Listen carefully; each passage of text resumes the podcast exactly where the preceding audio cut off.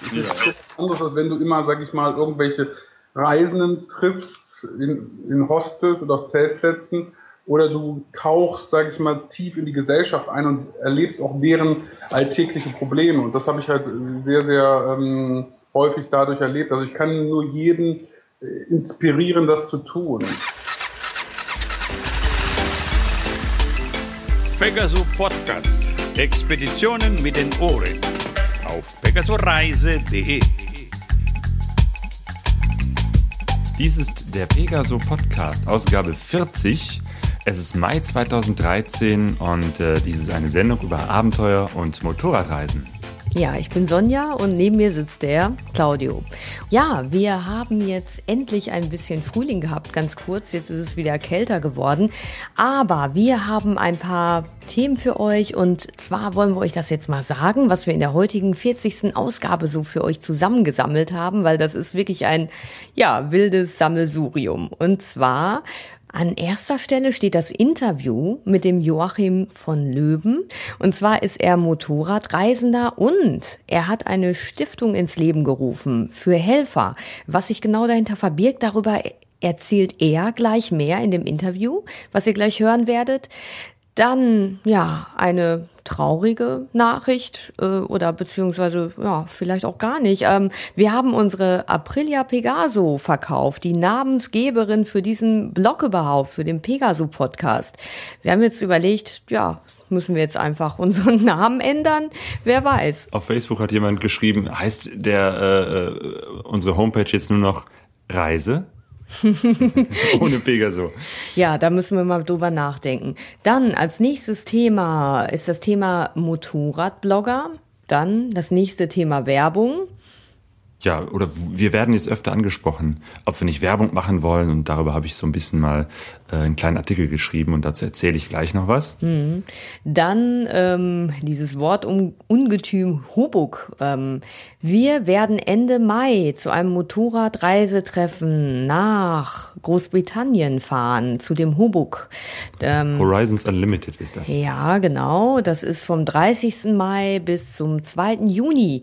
Und dann haben wir endlich nach langem Hin und Her und unheimlich langen Verzögerungen, was die Versendung anging, ein neues GPS.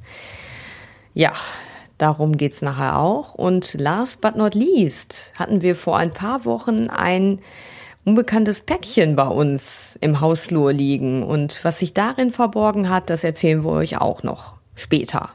Das war's. Jetzt geht es weiter oder jetzt fangen wir erstmal an mit dem Interview mit Joachim von Löwen. Viel Spaß dabei. Ich bin verbunden mit Joachim von Löwen in Köln. Grüß dich, Joachim. Grüß dich, Claudio. Hi. Die äh, Carola hat mir von dir erzählt und von deiner Stiftung für Helfer.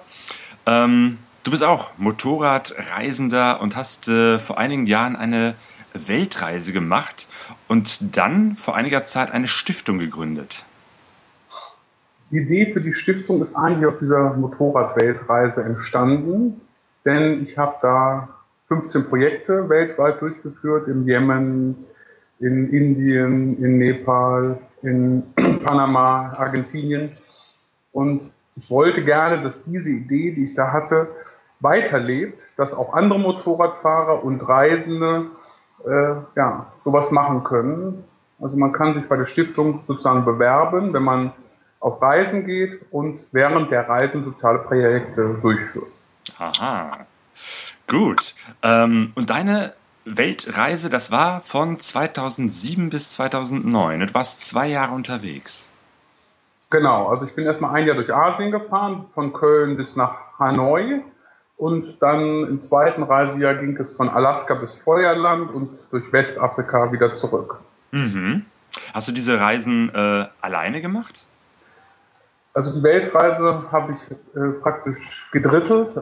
Das erste Drittel bin ich mit jemandem zusammengefahren, dann alleine und später ist dann meine damalige Freundin, jetzige Frau, hinten auf den Soziosattel aufgestiegen und wir sind dann acht Monate zusammen durch Mittel- und Südamerika gefahren. Ah ja. Das heißt, du hast diese äh, Weltreise nicht so an einem Stück gemacht. Gab es zwischendurch Pausen?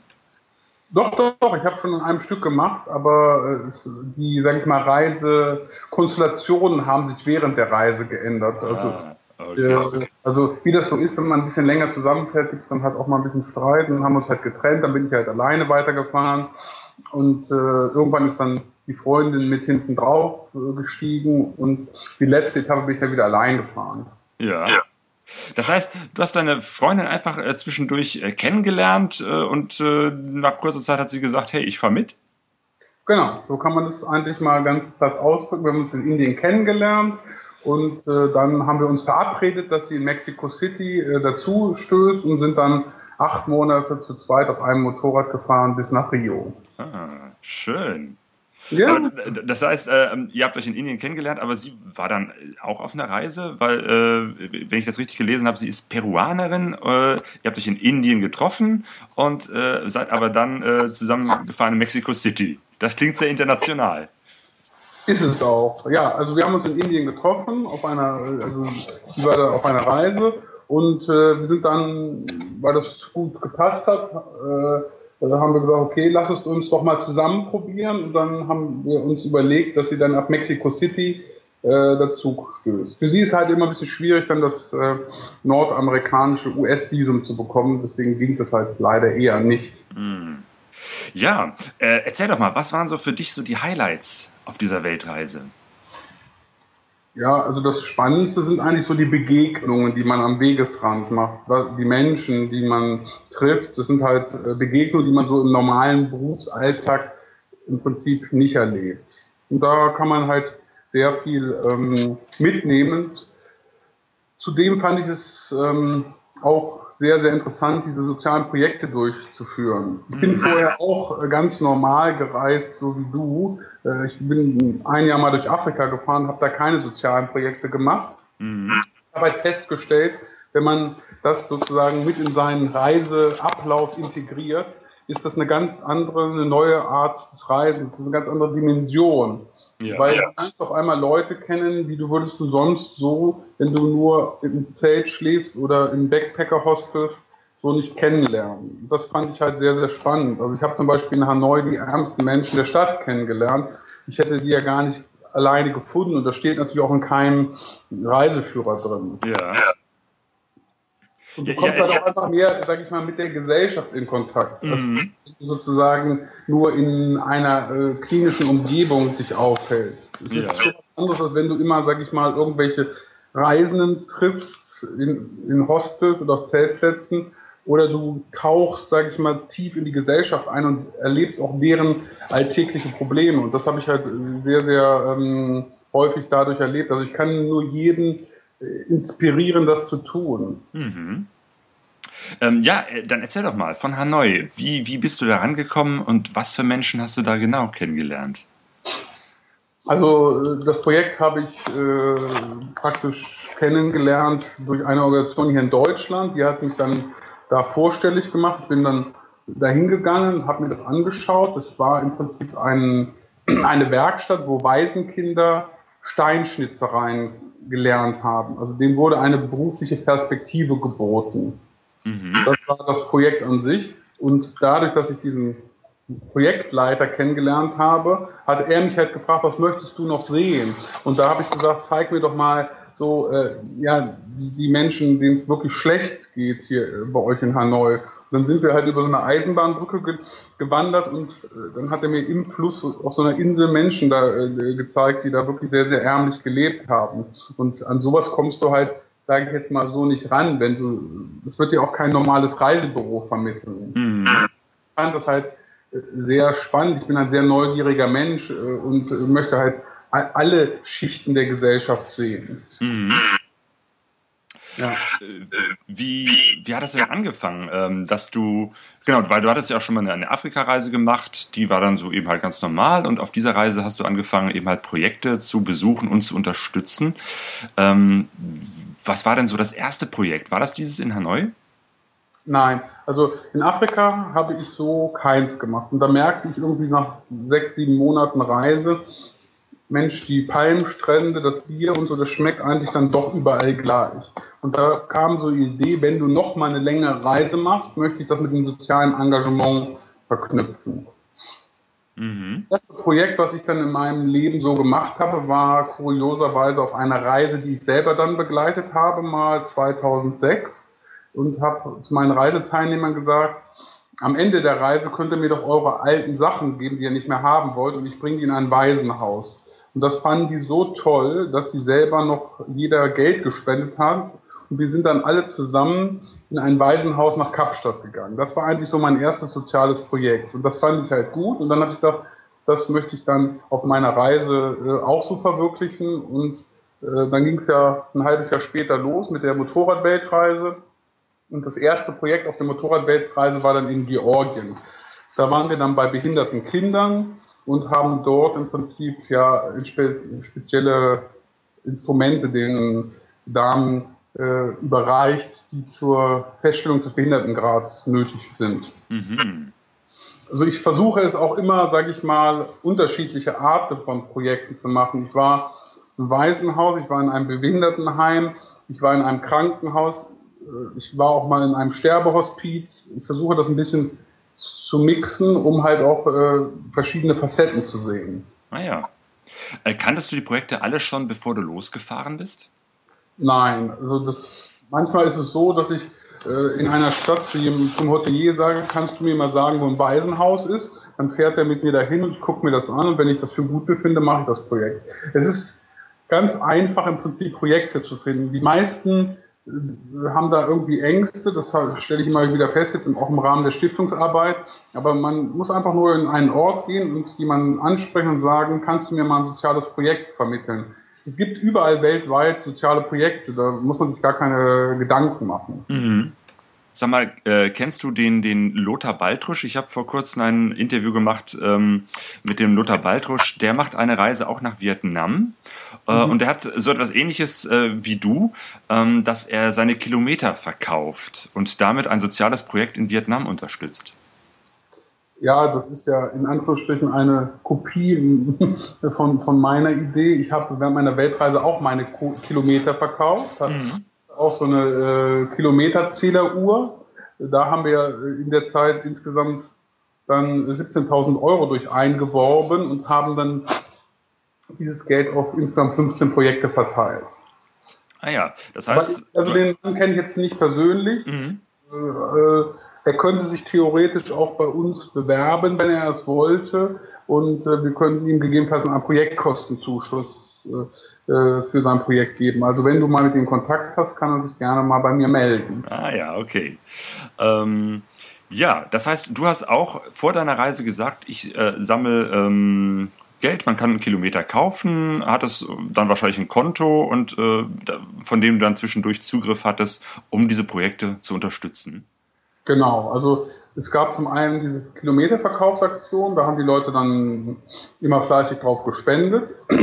Und das andere, was ich gemacht habe, ich hatte ein fahrendes Kino. Das hieß also, ich hatte einen Laptop und einen Beamer dabei und habe an diversesten Orten der Welt Biervorträge gehalten und habe anschließend die Besucher gebeten, dafür eine Spende zu geben.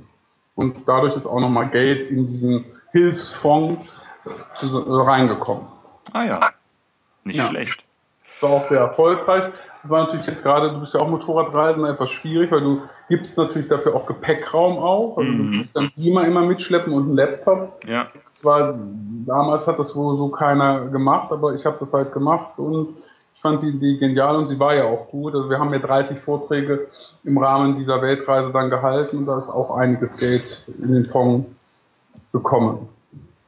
Wie hast du das gemacht? Ich meine, wie, wie hast du Locations gefunden äh, und Menschen, die dann zu diesen Vorträgen kommen? Ich habe häufig die Botschaften angeschrieben, die mir auch teilweise geholfen haben. Also ich war, hatte einen sehr schönen Event in der Botschaft in Delhi. Da waren knapp 100 Zuhörer, die dann auch entsprechend gespendet haben. Ich war aber auch mal bei Motorradhändlern. Also ich hatte einen ganz tollen Event bei KTM in Costa Rica. Da hat der damalige Händler, also der Händler dann auch entsprechend äh, ein Buffet arrangiert und ein Disc-Jockey. Also das war eine ganz tolle Veranstaltung. Ja, oder ich habe auch einfach mal bei Expatriate Clubs äh, angefragt. Deutsche Clubs gibt's ja auch.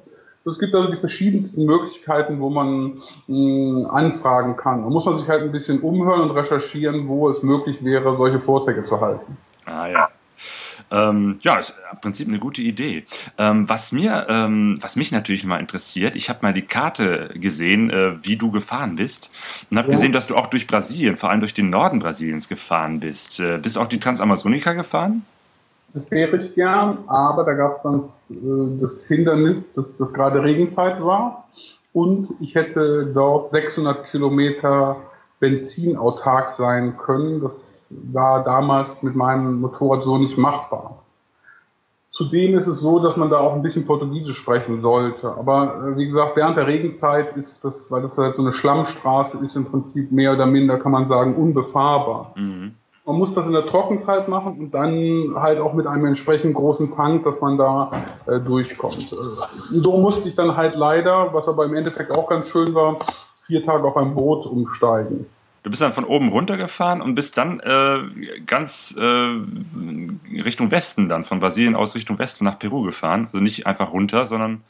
Genau, also erstmal nach Peru, weil meine Frau ja da auch lebt. Und dann haben wir uns noch äh, mehrere Wochen Peru angeschaut, dann wieder nach Bolivien, um dann Richtung Süden zu fahren. Immer so ein bisschen zickzack. Ah, ja, okay, jetzt verstehe ich. Also keine, äh, der Weg ist ja immer das Ziel, keine so direkten Sachen. Immer da, wo wir gerade Lust hatten, sind wir halt hingefahren. Dann immer so zickzack, Chile, Argentinien bis nach Feuerland runter. Alles klar. Du bist, ähm, genau, damals auf deiner ersten Reise äh, mit einer Honda Africa Twin gefahren. Äh, als du deine Weltreise begonnen hast, habe ich Fotos gesehen, warst du noch auf einer F650 Dakar und mhm. später hattest du eine 990er KTM. Ja, ich hatte das Glück, dass mein, will man sagen, vielleicht mein Reisekonzept mit dem Kilometer verkaufen und dem Fahren im Kino, das hat scheinbar dem Marketingchef von KTM angesprochen und der hat dann gesagt, ja, wir unterstützen das und würden dir ein Jahr ein Motorrad zur Verfügung stellen. Und das haben sie dann getan. Und wenn man so eine Möglichkeit angeboten bekommt, nimmt man die natürlich gerne in Kauf. Ah, okay. Die BMW, die fahre ich jetzt noch. Also die ist jetzt sozusagen auf Rente, die wird jetzt hier noch ein bisschen in Deutschland bewegt. Ja, gut, dann ähm, kommen wir doch mal äh, auf deine Stiftung zu sprechen. Die hast du gegründet nach der Reise, richtig? Richtig, genau. Da kann also, wie gesagt, jeder sich bewerben, der auf Reisen geht und soziale Projekte verwirklicht. Wir bezuschussen allerdings jetzt nicht die reinen Reisekosten, sondern nur die Projektkosten. Also nehmen wir mal ein Beispiel. Du würdest jetzt nach Indien fahren und da in einem Waisenhaus äh, helfen und da wäre der Bedarf, neue Matratzen zu kaufen. Was wir zum Beispiel auch mal gemacht haben im Süden von Indien, dann würden wir äh, das unterstützen. Aha. Das heißt, ähm, das ist eine Stiftung speziell für Reisende, die unterwegs sind oder sich aufmachen, irgendwo hinzufahren und die dann vor Ort ein Projekt unterstützen wollen. Genau, so, so ist das gedacht. Die Stiftung hat eigentlich zwei Ziele. Zum einen geht es darum, um die, sage ich mal, persönliche Weiterentwicklung des Reisenden, wie ich das schon anfangs gesagt habe, die andere Dimension des Reisens. Also man ähm, wird dann schnell auch selber erfahren, dass es doch was anderes ist, mal ein soziales Projekt während einer Reise zu machen, als nur Motorrad zu fahren. Mhm. Und natürlich, äh, dass man den Menschen vor Ort hilft. Das ist natürlich auch ein wichtiger Faktor. Zudem unterstützt man natürlich auch die heimische Wirtschaft, weil die Produkte werden natürlich dann auch im Land gekauft. Also wir haben jetzt noch nicht gemacht, und das finde ich auch nicht gut, dass man irgendwie Sachen da unbedingt aus Deutschland hinschickt. Ah ja, stimmt. Ja, das ist auch den, äh, den äh, einzelnen Ort, äh, Handwerkern vor Ort. Es gibt jetzt ein weiteres Projekt, das wir durchführen werden in Malawi. Da, da helfen wir einer Schule. Da baut zum Beispiel der örtliche Tischler äh, 200 Schulbänke. Und das ist natürlich dann für den auch ein schöner Auftrag. Mhm, genau, das, das ist eine gute Sache, weil manchmal gibt es ja auch so die Geschichten, dass man tatsächlich irgendwelches altes Zeug in Deutschland sammelt, das keiner mehr haben will und dann irgendwo hinschafft, wo es die Menschen nicht brauchen. Und äh, das ist, glaube ich, ein, ein guter Ansatz zu sagen, man unterstützt die Wirtschaft und die Handwerker oder die Läden vor Ort. Ja, unsere Stiftung ist ja so ausgelegt, dass derjenige vor Ort die Hilfe leisten muss. Wir wollen ja gar nicht, sage ich mal, Hilfssendungen äh, hinschicken, weil das würde ja die, die Idee der Stiftung ein bisschen konterkarieren. Es geht ja darum, dass der Reisende persönlich das Projekt erfährt. Mhm. Wenn, er, äh, wenn, ich jetzt, sage ich mal, kaputte Computer sammle und die nach Pakistan schicke, ja. habe ich ja diesen Effekt nicht. Also, also das wäre kein geeignetes Stiftungsprojekt.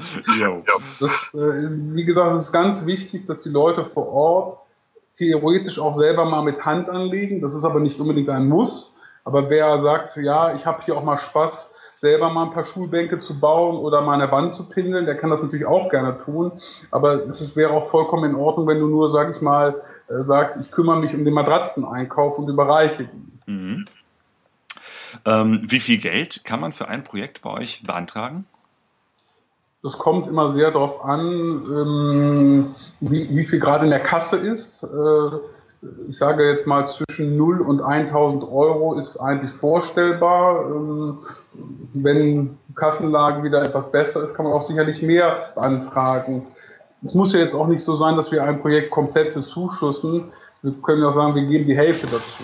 Mhm. Je nachdem, dann muss halt der Reisende eventuell aus anderen Mitteln noch aufstocken. Was auch, sage ich mal, immer sehr gut ist, wenn jetzt ein Langzeitreisender wie zum Beispiel der Jürgen Merkel, der jetzt in Malawi die Schule da baut, der stellt sich ja aktiv auch mit in den Fundraising-Prozess. Mhm. Das ist dann, dann kommt natürlich deutlich mehr warum, wenn der einzelne Helfer sagt, pass mal auf, ich mache das und das Projekt über die Stiftung für Helfer, äh, dann hat er natürlich eine ganz andere Fundraising-Möglichkeit. Das heißt, er sammelt auch äh, selbst Geld äh, über seine Homepage, macht Werbung und genau. die Stiftung gibt da eben halt noch etwas dazu. Genau, also wir, wir geben was dazu. Es muss nicht sein, aber ich sage mal, wenn der Reisende sich äh, mit äh, für das Fundraising noch mit engagiert, dann kommt natürlich nochmal deutlich mehr Geld dazu. Mhm. Also das liegt aber, das liegt an jedem selbst. Wenn einer sagt, ich möchte kein Fundraising machen, dann kann ich sagen, okay, wir haben jetzt gerade 500 Euro, äh, die stelle ich zur Verfügung. Wir haben jetzt am 4. Mai äh, beim Bernd Tesch-Treffen haben wir einen Reiseförderpreis ausgelobt für 1000 Euro und der Gewinner kriegt halt 1000 Euro von der Stiftung und kann die zur Projektverwirklichung dann einsetzen. Ah ja, genau. Am 1. Mai sind wir in, in Köln, äh, haben so einen Aktionstag, weil da beginnt halt der Jürgen Merkel seinen Hungermarsch. Also der geht jetzt einen Monat durch Deutschland bis zum Bodensee und da empfäng, empfangen wir ihn. Er kommt aus Düsseldorf und äh, ja, machen da halt auch ein bisschen Aktion, ein bisschen Fundraising und so machen wir halt immer so ein paar Aktivitäten entsprechend. Ah ja, ich, ich glaube, ich hatte die, die äh, gesehen, die Homepage, ne? Merkel gegen Hunger. Genau, also der, der, das Kuriose an der Sache ist, dass er auch noch den Namen der Kanzlerin trägt. ist aber nicht mit ihr verwandt? Nein, nein, hat nicht. Alles klar. Ähm, Stiftung heißt, ihr habt äh, ein gewisses äh, Stiftungskapital und aus den Zinsen äh, könnt ihr Jahr für Jahr äh, diese Projekte unterstützen? Zum einen das und natürlich, was sehr wichtig ist, äh, halt durch Spenden, vielleicht auch durch deine Zuhörer, ohne Spenden kann so eine Stiftung äh, jetzt nicht überleben, insbesondere weil ich natürlich jetzt nicht ein so großes Stiftungskapital einbringen konnte. Äh, deswegen habe ich nur einen gewissen Zinsanteil. Also es ist ganz, ganz wichtig, dass wir weiter permanente Einnahmen generieren. Mhm. Das heißt, die andere Möglichkeit, diese Idee bzw. diese Stiftung zu unterstützen, ist, dass man sagt, ich finde die Idee, Reisende unterstützen äh, Projekte ganz gut und deswegen überweise ich der Stiftung Geld. Also man kann einem Freundeskreis beitreten, dann würdest du 10 Euro pro Monat äh, spenden. Momentan haben wir 10 Projekte, also 1 Euro pro Projekt. Und das ist, denke ich mal, für die meisten verkraftbar, 10 Euro im Monat äh, zu spenden. Ja, aber wenn man da 50 oder 100 Freunde hat, die das unterstützen, hat man schon gutes Grundrauschen und kann halt mit diesen Geldern dann andere Reisende weiter fördern. Also wie gesagt, alles das, was ich sozusagen auf meiner Reise schon selber erlebt habe, will ich jetzt halt für Dritte tun. Mhm. Wenn man jetzt also so eine Projektidee hat oder eine Reise macht und sagt, ich möchte da was unterstützen, wie geht man dann vor? Also wenn du eine Projektidee hast und selber ein Projekt durchführst, dann bewirbst du dich einfach bei uns und dann entscheiden wir, ob das Projekt geeignet ist. Also der Satzungszweck ist sehr weit gefasst. Wenn du jetzt keine rechtsradikalen äh, Themen auf der Ordnung hast, wird das im Regelfall bewilligt. Dann müssen wir natürlich gucken, gibt es die Kassenlage her und wie viel können wir bewilligen. Dann würdest du deine Reise machen. Während der Reise würdest du dein Geld bei dem Projekt ausgeben. Du müsstest natürlich eine Dokumentation durchführen, das heißt, du machst ein paar Bilder vom Projekt, schreibst einen kurzen Bericht und reichst dann auch die Rechnungen ein, um dann halt das entsprechend abzurechnen, das Projekt. Mhm. Okay, das heißt, man bewirbt sich vorher schriftlich, äh, muss wahrscheinlich so ein bisschen das Projekt beschreiben. Ähm, genau, man verhandelt das dann sozusagen im Vorhinein, überweist das Geld im Vorhinein oder im Nachhinein? Je nachdem, wenn jetzt jemand äh, das Geld nicht hat, können wir ihm das auch vorher überweisen. Äh, ansonsten äh, gibt es auch Helfer, die strecken das erstmal vor und mhm. ist dann zurückerstattet. Also das ist äh, beides vorstellbar. Mhm. Okay. So, du kannst dein eigenes Projekt einbringen oder wenn du sagst, ah, da hat ja die Stiftung schon ein etabliertes Projekt, zum Beispiel in Malawi oder in Pakistan, dann kannst du auch zu einem schon bestehenden Stiftungsprojekt fahren. Es gibt ja viele Leute, die sagen, ich will mir jetzt nicht gerade die Suche machen, ich äh, möchte einfach nach Indien fahren und da ein Projekt besuchen. Dann, wenn wir da ein Projekt haben, was dem Reisenden gefällt, kann er natürlich auch ein schon bestehendes Stiftungsprojekt besuchen. Mhm. Okay, ja. das heißt, ihr äh, vermittelt auch äh, auf Wunsch äh, Prinzip Projekte, wenn jemand sagt, ich fahre da und dahin, ich bin in dem, dem Land, kennt ihr da was äh, und wenn du da was kennst, kannst du das dann auch vermitteln. Genau, also wir haben eigene Stiftungsprojekte und das ist natürlich dann immer äh, am besten, äh, da hinzufahren, weil da bestehen schon gewisse Strukturen. Aber wir sind natürlich auch offen für neue Projekte. Gut. Ja, ähm, hast du denn für die nächste Zeit weitere Pläne, Reisepläne? Ich war ja gerade erst verreist, ich war in Myanmar, das ist allerdings noch nicht motortechnisch erschlossen. Äh, also da musste ich dann leider ohne Motorrad reisen und da habe ich auch äh, gerade ein Projekt durchgeführt. Mhm. Okay, was war das für ein Projekt? Da war ich in einer Schule, also ich bin da vor Ort hingegangen und habe gefragt, was braucht ihr? Und die Frau wollte unbedingt Vitamintabletten haben, weil in Myanmar wie in vielen anderen Ländern ist halt die Ernährung teilweise äh, aufgrund der Armut nicht gewährleistet. Und deswegen war es wichtig, dass die Kinder, damit sie nicht krank werden, auch entsprechende Vitamintabletten bekommen. Mhm. Ja. Okay. Das heißt, du bist eigentlich äh, ziemlich viel unterwegs, mal mit und mal ohne Motorrad ja, ich muss jetzt mal wieder eine Motorradreise machen. Ich habe jetzt in der letzten Zeit immer Länder besucht, wo es mit Motorrad nicht geht, aber es juckt schon wieder in den Fingern. Also ich würde gerne mal wieder eine Motorradreise machen. Okay. Ähm, du warst mal Finanzberater und äh, in deiner äh, Biografie auf deiner Homepage steht, dass du jetzt ja, Reisen organisierst oder beziehungsweise Reisejournalist bist. Ja, also ich habe drei Bücher geschrieben über meine Reisen, zwei von der Weltreise und eins von der Afrikareise. Ja, das, und außerdem halte ich Reisevorträge. Also wenn jemand Lust hat, dass er sagt, ich habe jetzt 50. Geburtstag und möchte meinen Motorradkumpels mal was Gutes tun, dann kann er mich im Prinzip buchen. Oder irgendwelche Volkshochschulen oder keine, also diverseste Veranstalter. Da halte ich halt Vorträge über meine Reisen. Okay. Das heißt, die nächste Möglichkeit, dich persönlich zu treffen, ist auf dem Tesch-Treffen. Da bin ich, genau, da überreichen wir dann den Reiseförderpreis. Da halte ich aber jetzt keinen Vortrag, da bin ich sozusagen in Anführungsstrichen nur als normaler Teilnehmer und äh, stelle auch nochmal kurz die Stiftung vor.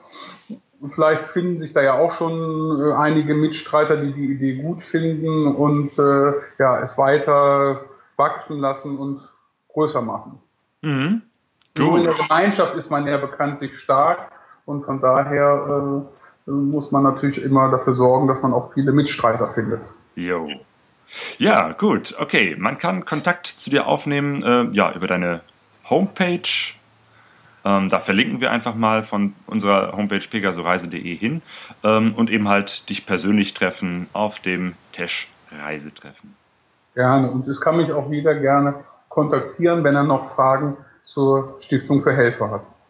Alles klar. Okay, Joachim, vielen Dank für das Gespräch. Danke, Claudio. Reisen. So, das Interview haben wir geführt ähm, vor dem Tesch-Treffen. Ähm, das liegt jetzt bereits hinter uns. Ähm, ich habe gerade nochmal auf der Homepage nachgesehen. Das war wohl ein ganz tolles äh, Treffen, das Motorradreisetreffen von Bernd Tesch. Und äh, da wurde eben halt dieser ähm, Förderpreis vom Joachim von Löwen, von der Stiftung für Helfer, 1000 Euro vergeben. Ich konnte leider nicht rauskriegen, wer den jetzt bekommen hat. Ähm, aber unabhängig davon gibt's weiterhin die Möglichkeit, ähm, ja, für Reisende diese Stiftung in Anspruch zu nehmen. Ähm, die ja. Idee ist eigentlich ganz gut zu sagen, okay, ich nehme das als Anlass, um in einem Land, in einem armen Land, wo ich reise, ähm, ja, etwas von der Armut äh, kennenzulernen und, und den Menschen näher zu kommen und so ein bisschen abseits von touristischen Faden äh, Kontakt aufzunehmen und dafür diese Stiftung für Helfer zu nutzen. Einen Link dorthin setzen wir auf unsere Reise, auf unsere Homepage pegasoreise.de. Ja, es war ja schon eigentlich äh, länger so geplant oder es stand schon länger an, dass wir die Aprilia Pegaso verkaufen wollten, ähm, weil wir ja zwei Motorräder jetzt hatten und das eigentlich ja überflüssig ist. So, ähm, aus unserer Sicht. Und, ähm, genau, weil wir haben ja schon, sind ja schon mhm. letztes Jahr umgestiegen auf die BMW F650. Mhm ähm, als die, die Aprilia eben halt noch lange Zeit in der Reparatur war. Mhm. Und von daher war klar, irgendwann muss die weg. Mhm. Und deswegen, ja, fahren wir jetzt nicht mehr Aprilia Pegaso, sondern BMW F650.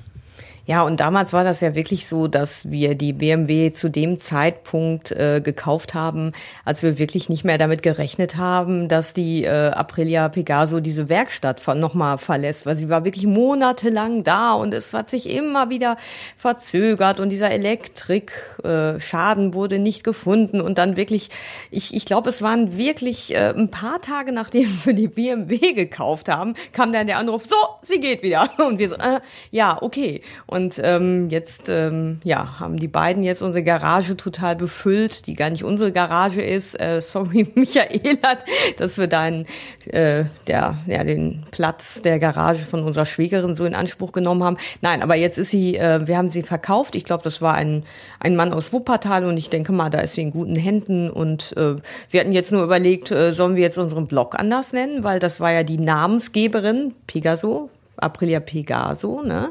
Und der Pegaso Podcast, aber ich glaube, wir, wir behalten den Namen, ne? Auf jeden Fall, weil ich finde, äh, zum einen der Name ist bekannt und mm. zum mhm. anderen ist es ein sehr schöner Name, mm. Pegaso. Äh, BMW hat es ja nicht geschafft, irgendwie ihren Motorrädern schöne Namen mm. zu mhm. geben. Ähm, und äh, unabhängig davon, was für ein Motorrad wir fahren, dieser Blog heißt Pegaso Reise und dieser Podcast ist halt der Pegaso Podcast. Der heißt so und das wird so bleiben. Und das bleibt so. jetzt auch so. Also, Traditionen müssen gepflegt werden, unabhängig davon, ob es Sinn macht. ja, eben. Aber wir haben ja schon, wir dürfen ja unsere, wir dürften ja sogar die Aprilia ausleihen, hat er ja gesagt. Ne? Er hat ja gesagt, ja, ja wenn ihr wollt, könnt ihr euch die nochmal ein Wochenende in den Garten das stellen. Das werden wir wohl nicht, aber naja, gut. Äh, so viel zum Thema Bye Bye Pegaso. Ja. Ja, es gibt äh, Pegaso-Reise auch auf Facebook seit einiger Zeit. Das heißt, ähm, wenn ihr äh, unseren, äh, unsere Blogposts und äh, vor allem unseren Podcast ähm, benachrichtigt werden wollt, falls, äh, wenn es wieder einen neuen Podcast gibt, könnt ihr uns auch auf Facebook liken, gefällt mir klicken. Ähm, dann erscheint Alles. das alles andere akzeptieren wir nicht. gefällt mir nicht, kann man ja nicht klicken. Das ist manchmal auch besser so. Ähm, dann könnt ihr eben halt auch mitbekommen, wenn ein neuer Pegaso Podcast äh, veröffentlicht wird.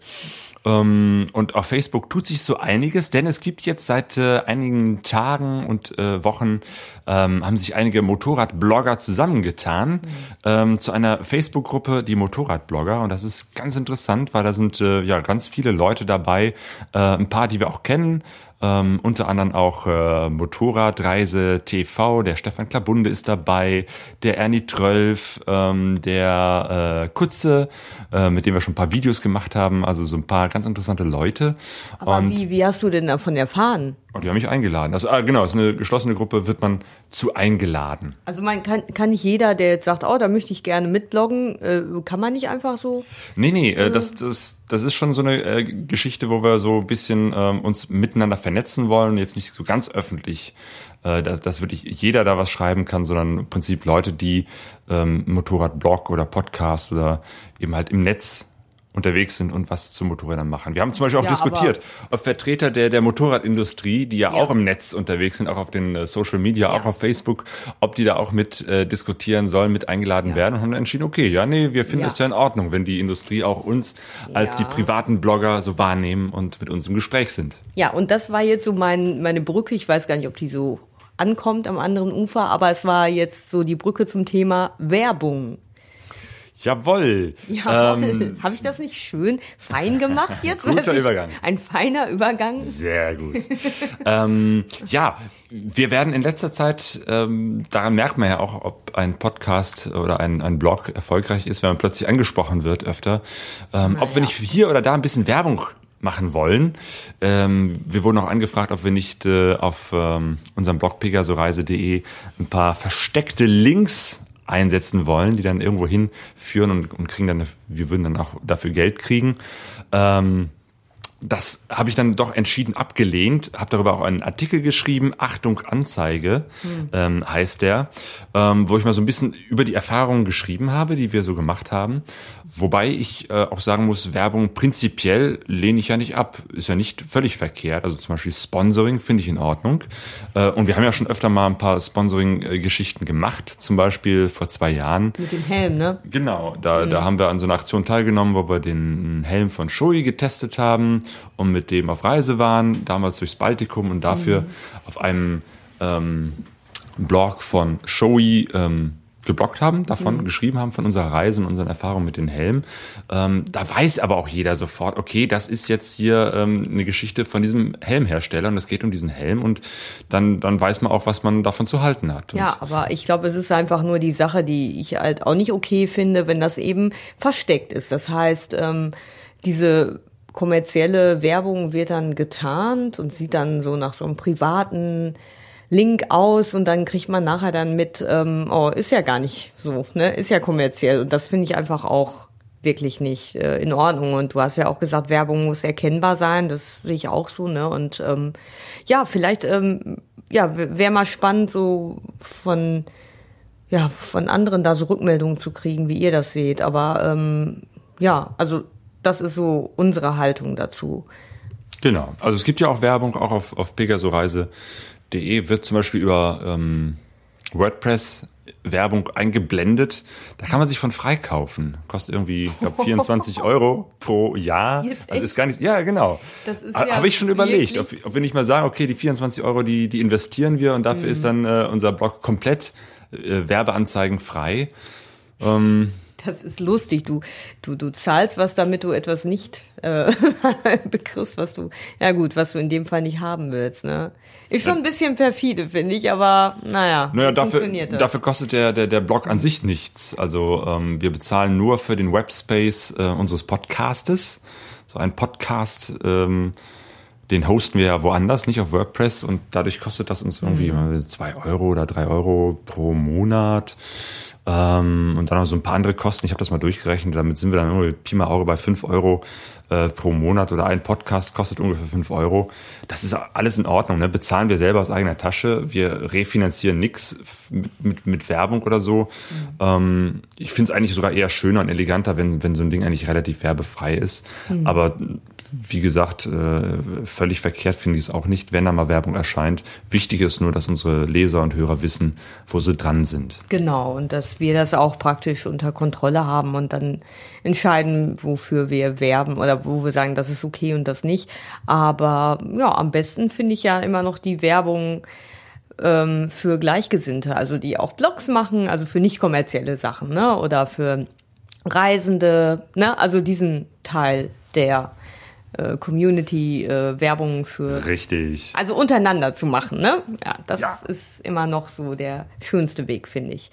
Ja, ähm, Das Ja. ist, weißt du, das fällt mir gerade ein, das ist genauso wie Flohmärkte, ne? Also ich, das ist jetzt einfach mal so ein? Beispiel. Nein, es gibt ja Flohmärkte, da wo du so richtig schöne alte Originalsachen findest, ne? Und es gibt Flohmärkte, wo du halt ganz viele Handytaschen und so findest, so kommerzielle. Ah, und da ist es, Stände, Stände mit, mit, mit, mit Ja. Socken, Batterien, Handytaschen. genau, und fünf Maggi-Tütensuppen zum Preis von einem oder so, wo man dann auch irgendwie das Gefühl hat, das ist nicht mehr so dieses ursprüngliche, was man da auf dem Flohmarkt finden wollte. Und so ein bisschen sehe ich das jetzt auch bei den Blogs. Ähm, klar kann man ab und zu Werbung machen, aber wenn das zu viel ist, dann finde ich, geht dann auch das Eigentliche verloren. Ich weiß jetzt nicht, ob dieses Beispiel so hinkt, aber es fiel mir gerade so ein. Ja, genau. Ähm, wir machen das ja wie auf dem Flohmarkt nicht, um davon zu leben, äh, beziehungsweise im Gegenteil, wir bezahlen ja dafür, dass wir diesen Podcast überhaupt machen.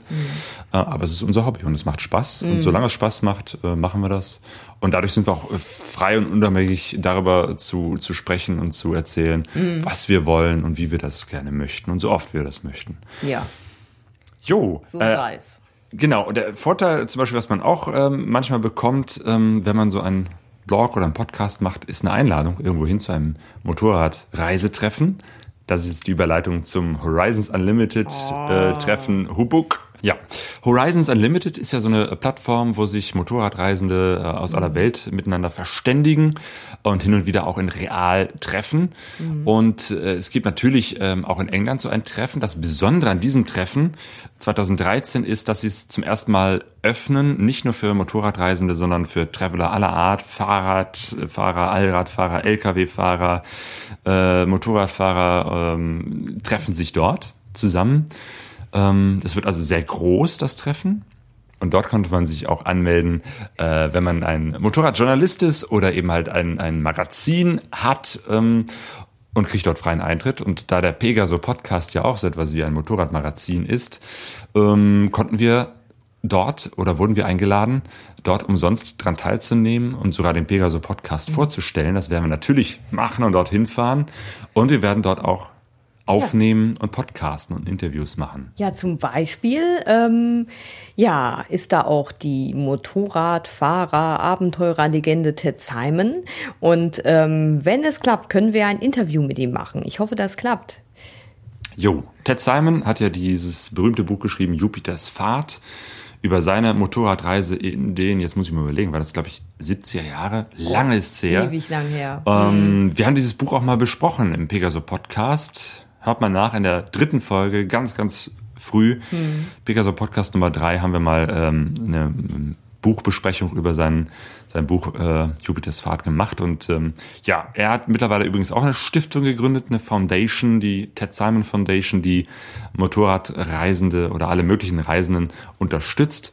Und ähm, dazu können wir ihn befragen. Aber das ist ja, ne, was, worüber spricht man eigentlich mit so einer Motorradreiselegende, die jetzt, der ist jetzt schon ähm, in den 80ern und ähm, ist auch eine Frage an euch, liebe Hörer, liebe Leser. Ähm, vielleicht habt ihr eine gute Frage, die man Ted Simon stellen kann. Dann äh, postet sie uns entweder als Kommentar äh, oder auf Facebook äh, oder auf Twitter oder schreibt uns eine E-Mail an pekasoreise.gmx.de. Genau. Und dann haben wir jetzt nach langen, langen Hin und Her und einigen, ja, ähm, Wutanfällen meinerseits ähm, ein neues GPS. Endlich. Jo, ein Garmin GPS 78S. Ja. Jo, das ist es jetzt. Wir haben ja lange gesucht und geforscht und geguckt, äh, was gibt es eigentlich für Modelle. Ich habe ganz viele Menschen äh, immer wieder so gefragt, was für ein Modell hast du, welche Erfahrungen hast du, gute und schlechte. Äh, ausschlaggebend letztendlich war der hinten der Stecker fürs GPS. Wir hatten ja vorher eins, das über so Ausschlaggebend wofür? ach so, dass wir uns für dieses äh, 78S entschieden haben, war, dass der Stecker hinten ein, ein rund, dicker, klobiger, runder Stecker ist, der nicht so schnell abfällt und kaputt geht, ähm, wie den, den wir bisher hatten. Wir hatten nämlich bisher ein GPS, das äh, ein äh. Mini-USB, genau, ein E-Trax. E-Trax. Das hat einen Mini-USB-Anschluss und ähm, der ist halt äh, öfter mal kaputt gegangen. Also auch am GPS selber, es musste eingeschickt und repariert werden und das war auf Dauer nicht gut. Besser ist eben halt so ein dicker, runder Stecker. Ich weiß gar nicht, was die originale, die echte Bezeichnung für dieses ähm, Ding ist. Vielleicht sagt uns das ja jemand. Naja, auf jeden Fall haben wir jetzt noch nicht wirklich Erfahrung damit gesammelt, nur ähm, beim spazieren gehen und beim Autofahren, was es, ja, wie das auf dem Motorrad klappt, das werden wir euch dann auch erzählen. Ja, und jetzt, wie gesagt, was dazu? Also alles? Ja, genau. Wie gesagt, ich hatte ja gesagt, dass wir vor ein paar Wochen so ein Paket bekommen haben und erst überhaupt nicht wussten, äh, hä, was ist das jetzt? genau. Und dann äh, beim Aufmachen, ja, wurde es dann klar. Und zwar der Konrad Amandi, der hat ein Buch herausgebracht und der hat uns das geschickt. Ähm, und ähm, Konrad Amandi war ja vor einiger Zeit mit seinen Pferden in der oder nein, er hat, er war in der Mongolei und hat dort zwei Pferde gekauft und ein Reittraining gemacht und ist dann mit diesen beiden Pferden ähm, eine Zeit lang durch die Mongolei gezogen und später dann aufs Motorrad umgestiegen ähm, und wieder zurück nach Hause gefahren. Und über diese Reise hat er dann ein Buch geschrieben. Ja, und das äh, Genau, liegt jetzt hier vor uns und ich habe schon mal so ein bisschen angefangen, da reinzulesen und ich muss sagen, also ich mag ja unheimlich äh, Konrads Art. Also wir haben ihn ja schon mal interviewt in einem Podcast. Das war der Podcast Nummer 14 und ich finde, der Konrad, der hat so eine ganz ähm, lässige und humorvolle Art, so auf die Dinge zu schauen und der macht einfach dann so ein sowas ohne großartig äh, zu grübeln und sich einen Kopf zu machen und es ist einfach herrlich ähm, ja, also ähm, hört mal. Das ist ein guter Erzähler. Ja, ist ein guter der, der, Erzähler der auf Konrad. jeden Fall. Ähm, wir wir machen, mhm. setzen auch mal so einen Link zum 14. Pegaso Podcast, wo er da von seiner Reise erzählt. Ja, und es macht wirklich auch Spaß, das Buch zu lesen. Und wie gesagt, ich bin jetzt erst am Anfang, aber ich werde das auf jeden Fall, ja, jetzt demnächst möglichst schnell durchlesen. Ja, oder auch langsam ja, auf jeden Fall macht es wirklich Spaß. Ach, schnell, damit ich es auch mal lesen kann. ja, eben. Und äh, ich finde, der Konrad, der bringt manchmal die Sachen so schön äh, pathetisch äh, auf den Punkt. Und zwar hat er jetzt so über seine Reise hat er das so ein bisschen so zusammengefasst und das wollte ich jetzt einfach mal zum Ende so sagen. Und ich finde, das passt nicht nur auf eine ähm, passt nicht nur auf eine Reise durch die Mongolei, sondern überhaupt äh, zum Thema Reisen. Und zwar, es war verdammt anstrengend und gleichzeitig herausfordernd. Es war beängstigend und gleichzeitig aufregend. Es war ungemütlich und gleichzeitig atemberaubend schön. Es war wirklich schwierig und gleichzeitig lehrreich. Es war einfach nur großartig. In diesem Sinne wollen wir uns von euch verabschieden, hoffen, dass ihr in diesem Jahr auch möglichst äh, ja, Reisen habt, auf die dieses Zitat äh, zutrifft und ja, wünschen euch einen ganz wunderbaren Motorradsommer. Jo, wir sagen bis dahin Tschüss und gute Reise. Tschüss. Wir sind alle auf der Reise, doch keiner weiß, wohin es geht. Wir sind alle auf der Reise, lies die Zeichen. Wir sind alle auf der Reise, alle auf der Suche, die Sehnsucht ist unser Motor. Wir kennen uns nicht. Pegasoreise.de